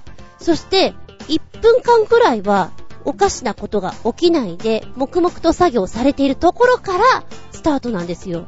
幻想的。まず思ったのがね、あ、水の中にいるみたいだなって思った。で、クラゲとかを思い出しました。このランプシェードの姿がふわっと浮き上がって、えー、くるくる回り出すところなんか本当にね、海の中のクラゲってこんな動きなのかなーって思ってみたりね、して。うん。でさ、途中、あの、ランプシェードがふわっと回って、こう、真ん中にいるこの職人さんっていうの男性のとこに近寄ったりするところがあるんですよ。で、その表情を見ていて、あ、コメディの要素もとってもあるなと思って、うーん、志村けんさんを思い浮かべました。ドリフターズでこんなコントありそうだなって。手を伸ばして取ろうとすると上に逃げて、じゃあ、こっちが動かなければ近寄ってきてっていうところのね、表情がちょっと面白いですね。なんだろう、顔の表情とかをよく見せてくれそうな役者さんがやったらすごく面白いんじゃないかなと思って。安倍貞夫さんとか。あ、芸人さんでもいいのかもしれないね、本当に。うん、とってもね、クラシックな要素もあって、コメディ要素もあって、面白いです。5分24秒の動画になってますけど。うん。幻想的。なんか、アトラクションでこんなのあったら、やってみたいなって思っちゃうね。確かにこれを、舞台上でやったら、度肝抜かれるよね。うん。やっぱりちょっと、お化けが出てきたりするような作品なんかだったらすごく使えると思う。東宝さん、いいんじゃないですか？やってみたらこれ。いいと思うなぁ。はーい、その時私も使ってください。東宝さん、お願いします。とラブコール出してみたりして。はい、ありがとうございます。夢のようなランプシェードの動きですよ。もう一丁、超新鮮なチョコヨッピーくんメッセージ。フランスのストリート劇団、ロワイヤルド・リュクスという海外じゃ有名なパフォーマンス集団による巨大なロボット像を動かしているところです。そういえば何年か前に横浜で巨大な雲のロボットを動かして話題になったよね。そいつらとは少し違うらしいよ。もともとは一緒だったみたいだけどね。かっこ笑い。で、動画が一つ。そして、ロボットじゃないけど、巨大な操り人形を動かしているところです。っていうのが二つ目につけてくれてます。よっ。まずは、ゾーおさん。ゾーおさん。こっち見た。一本目。えっと、3分50秒ぐらいの動画になってるのかなうんとね、パオーンが長いよ。1分18秒のとこでパオーン言ってくれんですよ。で、それまでが、ただこう鼻ゆらゆらさせてね、のっしーのっしーって歩いてるから、なんか泣けばいいのになぁと思ったらパオン入るからちょっとね、ドキッとします。目が優しいゾウさんですよ、なかなか。うーんと、鼻の動きとか足をこう動かしていくとこの関節の動きがよくできましたって感じです。ただ、こう、フランスのストリート劇団、ロワイヤルド・リュクスっていうなんか、フランス、おフランスでございますっていう感じがあんまりしないなと思った。で、この画像が、もともとね、BGM で使ってるのが、なんでしょう、ホーミーのような？ベースにホーミーのような音が入ってるんですよ。あのほら、一人の人がこう、声を複数出すやつね。うん、絶対できないけど、うーってやつ。絶対違うけど、喉が痛いわけじゃないから、あの、うーってあの、複数の音が響いてくるのが、音の奥にあるからなんかね、アジアンテイストだなぁと思っておりましたけれども。でも、これだけのっしのっしされたら、小さい女の子とか怖くて泣いちゃうかもしれないですよ。うん、お見事です。今二つ目の操り人形の方を見てきました。タイトルは The Little Girl Giant。これ結構いいよ。最初に見た時よりも、こう5分間ぐらいあるんだけども、だんだん見てるうちの方がなんかね、らしく見えてくる。女の子っぽく仕草が見えてきて、ああ、目が慣れてくるっていうのか、動きがすんなり納得できるように入ってくるのかわからないんだけど、いいじゃんって思えるようになってくる。で、一番最初に立ち上がったところで、髪の毛をね、スッて触るんですよ、左手で。あそこが、あ、なんか操り人形なんだけど、自分でいじってるみたいでいいなと思ったのね。で、その後になんか靴下を履いて、靴を履くというシーンがあって、これ必要かとか思いながら、で、だんだん歩いていくところをやっていくんですね。で、アイスを持って、女の子がこう、ペロペロ舐めているところをやるんですけども、アイス？アイスキャンディみたいなものですよ。えー、ま一つ言うんだったら、ちょっと女の子のね、口の開け方が怖いなと、パカーって開けるんですよ。このほっぺのところがね、なんか蛇腹式でわって開くのがちょっと怖いんですけど、でも、舌が出るところ、瞬きしながら、こう、食べてるっていうところはよくできてるなーって思いながら見てました。うん、なんかね、どんどんなんか、人間っぽい女の子のような感じがしてくるので、微笑ましいなと思いますね。で、途中女の子の、この腕の部分にね、人間の女の子を乗っけてあげるところをやってあげてるんですよ。あ、これはちょっと嬉しいなみたいな。で、女の子が今腕に乗ってブランコみたいにゆらゆらしてるんだけども、この操り人形の方の女の子も、その人間の女の子を見つめ返してるみたいで、どう？楽しい？ってやってるみたいなところが、いいじゃない？メルヘンじゃない？と思って見てました。で、最後の方になると、女の子は椅子に座って寝ちゃうんですけども、座って、目を閉じて、こう、ちゃんと呼吸して寝てるところとかもね、細かいなと思いました。ちょっと気になってしまったのが、女の子だから足を閉じようって思ったかな。そのぐらいあとはなかなかね、いいなと思ってた。で、後半の方に空を見上げるシーン。なんかね、空をずっと気にするシーンがあるんですよ。ここが、なんだろうな、今まで、例えば穴の中に閉じ込められていたとか、山奥にいたとか、そういう子が、やっと空の下に出て、あ、空ってこんなに広いんだなとか、うん、鳥が飛んでるなとか、そういうのに気づけた瞬間みたいな、なんかすごくいいなと思ってそこをね、気に入りましたよ。はい。もしよかったら見てちょうだい。ありがとうございます。はい、続いてコージーアートワークさん。タイトル恐怖のバイク。お邪魔します。いらっしゃい。川崎が発表した新しいバイクに、忍者 H2R は、想像の産物であるべき代物で、実際に道を走ってはいけない化け物です。スーパーチャージャーを装備した直列4気筒のエンジンパワーは300馬力、最高時速は理論上320キロを超えるとされています。いや待て、二輪がそんな速度で地上を走ってはいかんだろう？バックミラーのように見える突起はダウンフォースを生み出すためのエアロパーツだとか。まあ待ちなさい。ハンドル近くでダウンフォースを発生させないといけないバイクとは一体何事ですか ?320 キロのエアロパーツで向きを変えたら飛行機になってしまいそうです。現在発表されているレース用モデルだそうですが、今年11月には行動モデルも発表予定だとか。え、これを街に解き放つと言うんですか？私は過去にヤマハの VMAX というでかくて重くて取り回しの悪いバイクを愛車としていたことがあります。しかし、忍者 H2R は別次元の乗り物です。はっきり言って乗りたいとは思いません。怖いので、道で近くを走ってほしくもありません。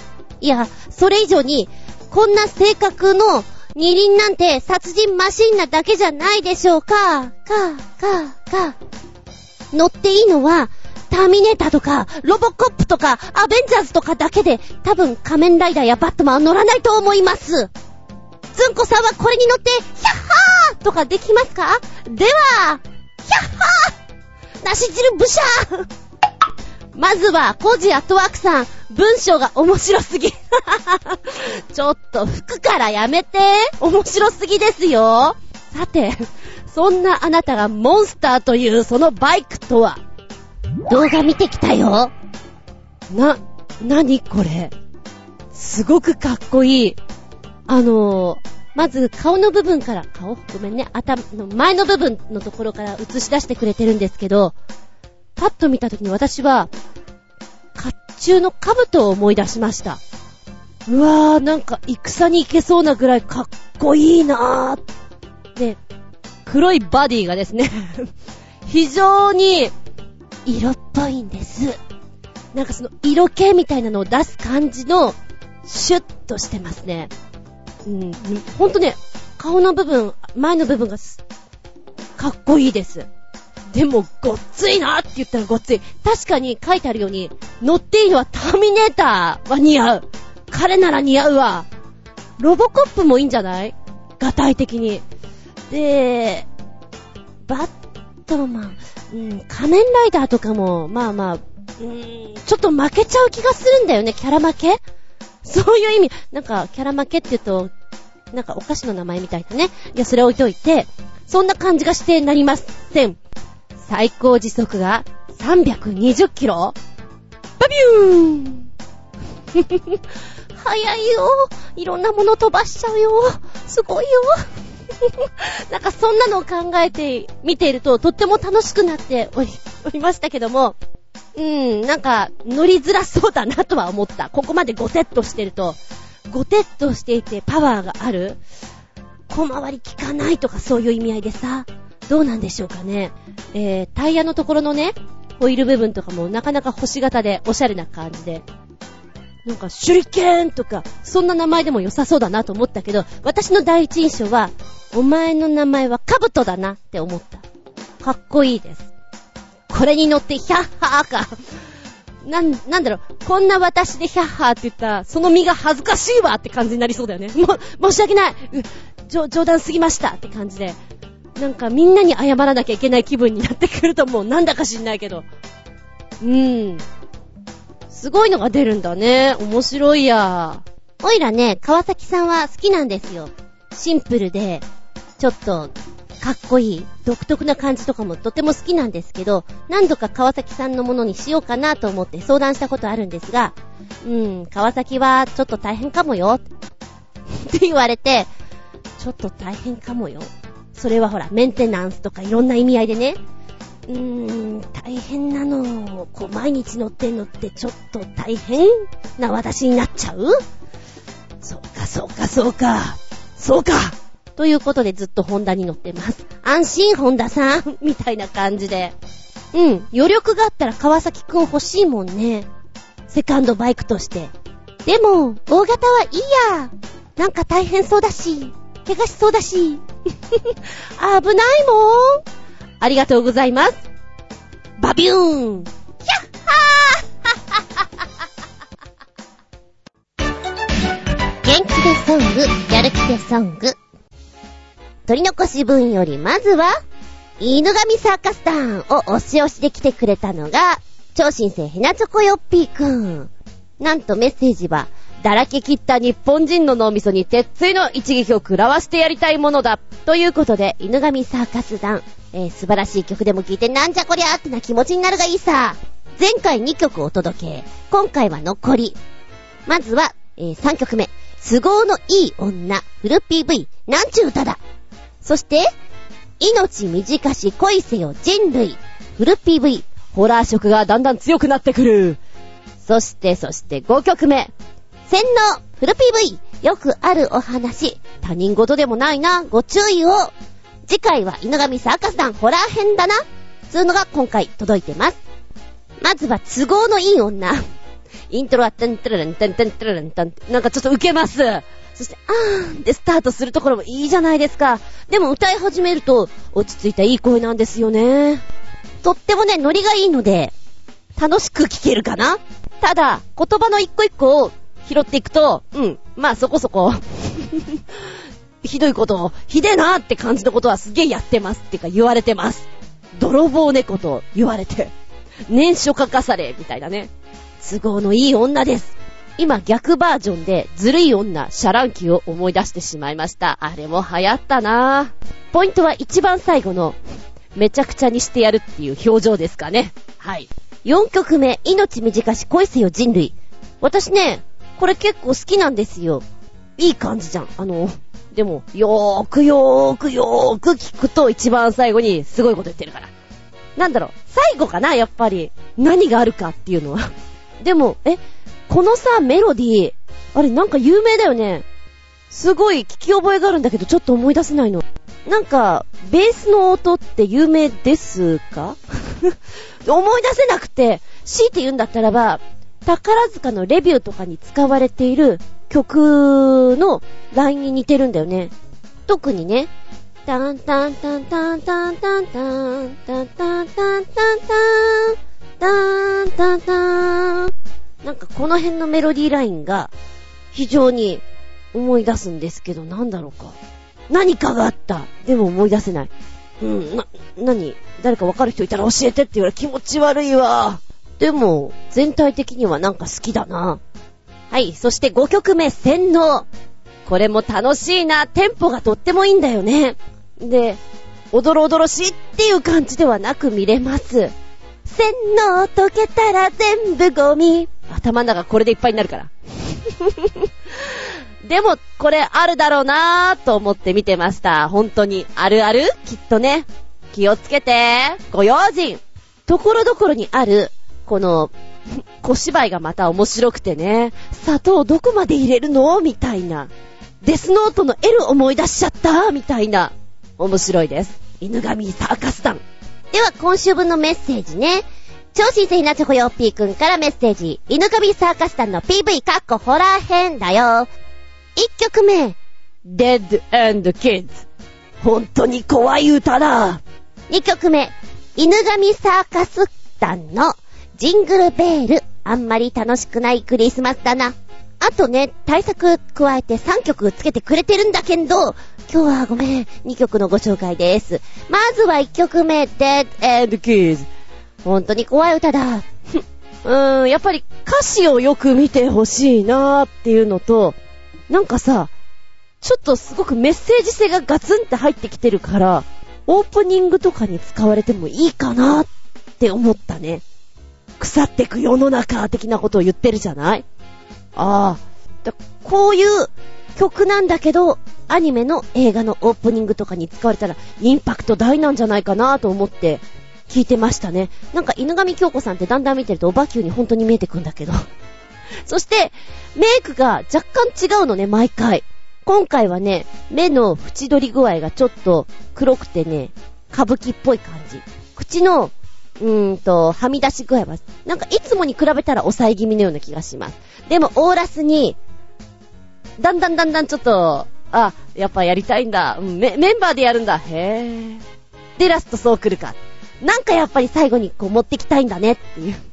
24の一番最後はどんでん返しを持ってきたいんだねみたいな感じで、犬神サーカス団もやりたいんだねっていうのがちょっとね、面白いです。そして、えー、っと、2曲目の、ジングルベール。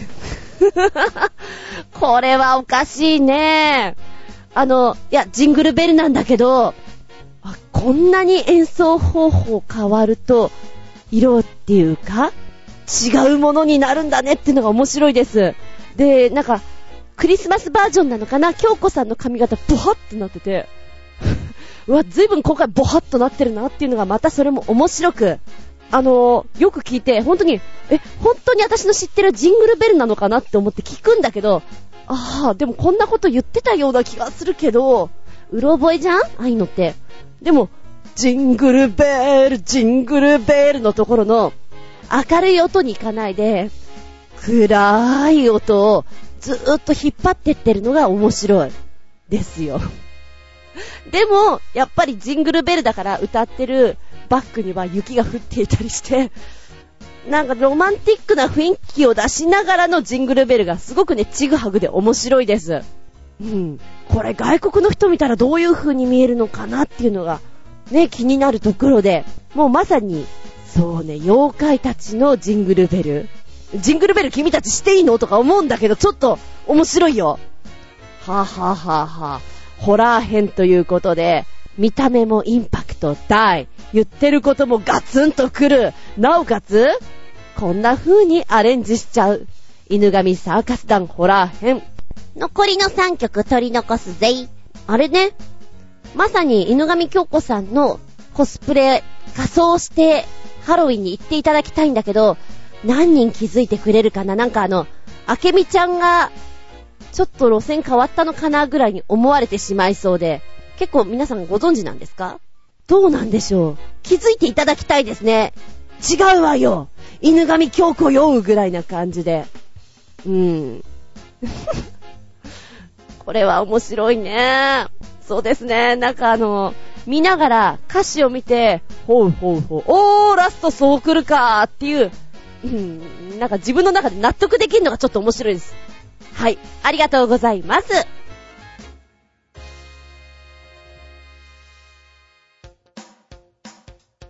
お便りでーす。超新星ヘナチョコヨッピーくんからメッセージ。ヤマハのスーパーバイクとレース用に改造されたポルシェとの雪上対決です。氷で覆われたヨーロッパ最北の極寒の地、ラップランドを舞台に、ポルシェ 911GT3RS とヤマハ YZF-R1 の対決。三菱ランサーエボリューション IX とヤマハ WR450F の対決です。まあ、対決などどうでもいいが、雪用のスパイクタイヤを装着すれば、スーパーバイクなら260キロぐらいスピードが出せるんだね。でも、怖いよというコメントありがとうございます。そして、読み方間違ってたらごめんな。今動画見てきた。怖えー雪は怖えよねえ。えっ、と、スタートする前に、この、雪をね、上からこう、見下ろすような感じで映し出してくれるんですよ。そこに、まあ、コースみたいなものがこう、見えてるわけなんですけど、ちょっと雪の上にこの、コースが見えるって斬新だね。あ、こういう風に動くのかって。なんかちょっとワクワクする。ただ、雪の上で走るっていうのがどんなに怖いかわかるから、ああ、もうドキドキするよ。怖いよって思う。で、思ってたよりもバイクがちゃんと走れてるのに驚きだね。たまげたね。雪用のスパイクタイヤ。すげえトゲトゲ。うわ、こんななんだろう、武器みたいなの履いてんだ。っていうのもちょっと面白かったし。で、見てると本当に車の方がケツが流れてるっていうか、滑っちゃってる感じがすっごいするんだけど、バイクはね、そんなにヘロヘロしてない感じがします。ただやっぱり途中で、ゴシャーンってこうなっちゃってるけど、倒しすぎていっちゃってるのもあるけれども、いや、バイクってすごいじゃんって、本当にそこに、うん、拍手したいなと思いましたね。なんかこの勝負見てると、なんかしょっぱい顔になってくる。あー、えた大丈夫かーって。雪は怖いんだよ。本当に。あの、頭のとこにあるちょっと小芝居と最後のとこのあれは何なんだろう。あの、ネズミ？おこじょ？みたいな子がいるよね。な、んか、ストーリー性があるんだ。この前後に。へーって思いながら、ちょっと想像、ね、してみましたけど。うん。なんか素直に面白いよ、これ。え、そして一番最後に、まあ、両方ともね、バイクは転倒してしまうんですけども、検討しますって感じでね、よかったです。で、ライダーさんが車に乗り込もうとしたら、あ、違うよって言って、なんか、ちゃちゃっと喋ってね、どうすんのかな？乗っちゃいけないって言うのかなと思ったら、車の後ろにロープかなんかね、くっつけて、で、ライダーさんがそれを引っ張って、お尻で滑っていくっていう映像を映してくれて、なんかちょっとこれソリみたいで楽しそうなんだけど。ねえ。えー、なんかいい遊びじゃんって思いながら見てました。うん。いや、雪の上っていう世界が良かったです。ありがとうございます。この番組は、ちょあへよ .com のご協力へて放送しております。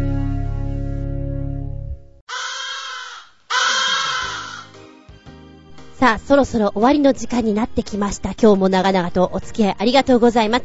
次回は、11月11日、ワンワンワンワン下駄114でお聞きください。ワンワンワンワン。テーマはね、今直前まで決めてたの。直前までよ。1111っていうのが、何に見える？ってこう見たときにね、よく、ポッキーの日、プリッツの日、なんて言われてるじゃないですか。グリコさんがウハウハする日ですよ。ウハウハウハウハ。今年も売るぞなる時ですよね。だからその辺の話をしようかなと思ったの。そうだな。ポッキーを美味しく食べる方法的な的を絞っていこうと思ったんだけど、パッと見たら、1111にちなんだ日が、ちなんだ日？ちなんだものがすげえいっぱいあんだけど。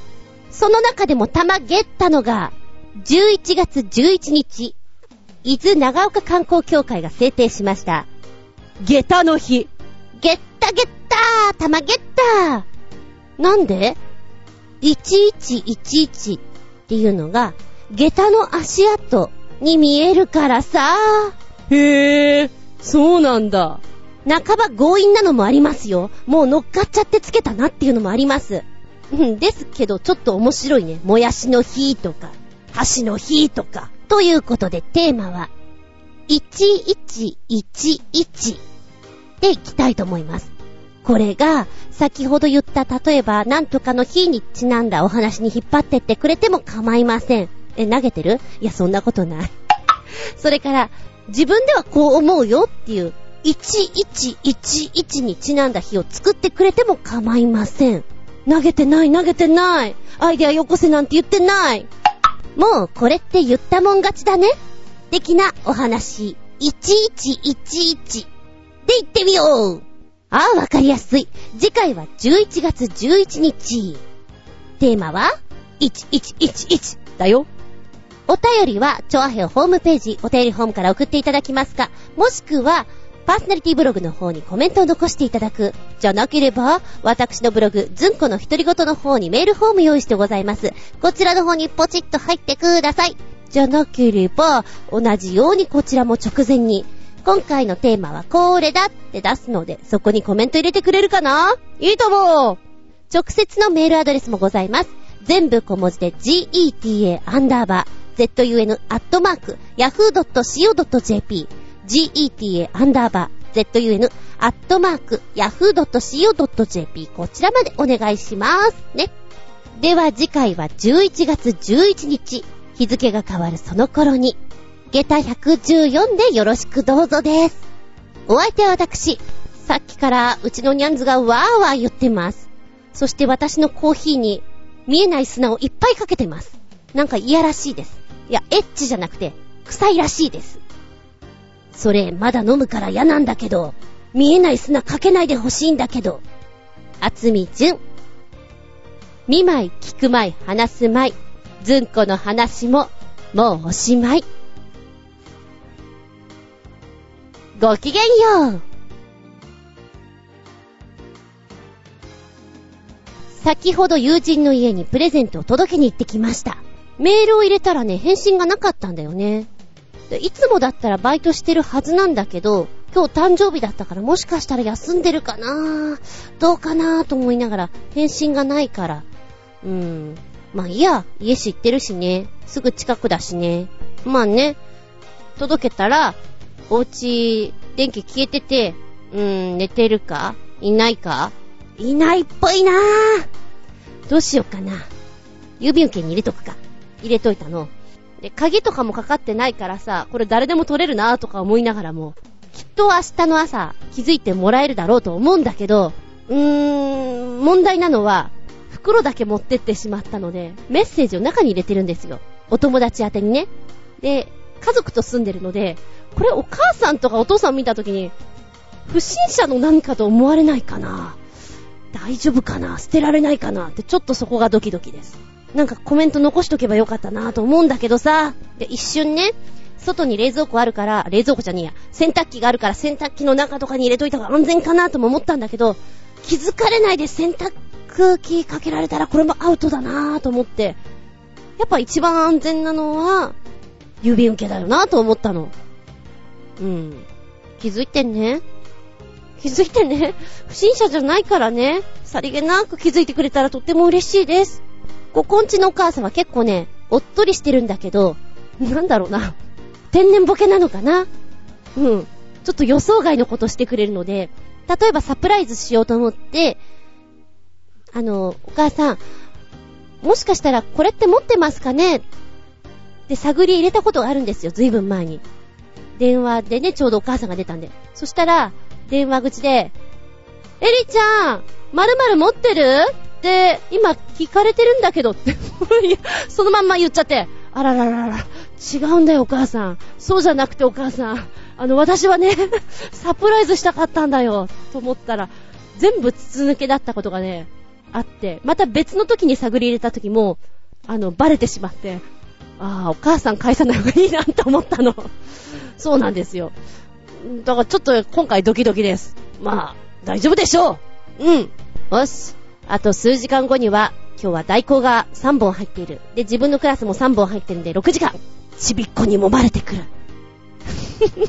きついぞ。えー、5、6、7歳をずっとやってると、なんかテンパってくんだよね。で、簡単なことも、なんかうまく説明できなくなってくる自分がいる？先生、スパイって何？え、スパイ？えっと、スパイ、スパイっていうのはな、えー、っと、うーんと、みたいな。考える時間がだいぶ必要になってきます。なんて伝えたらいいんだろう、みたいな。そんな私は、明日、はらほろひれはれ。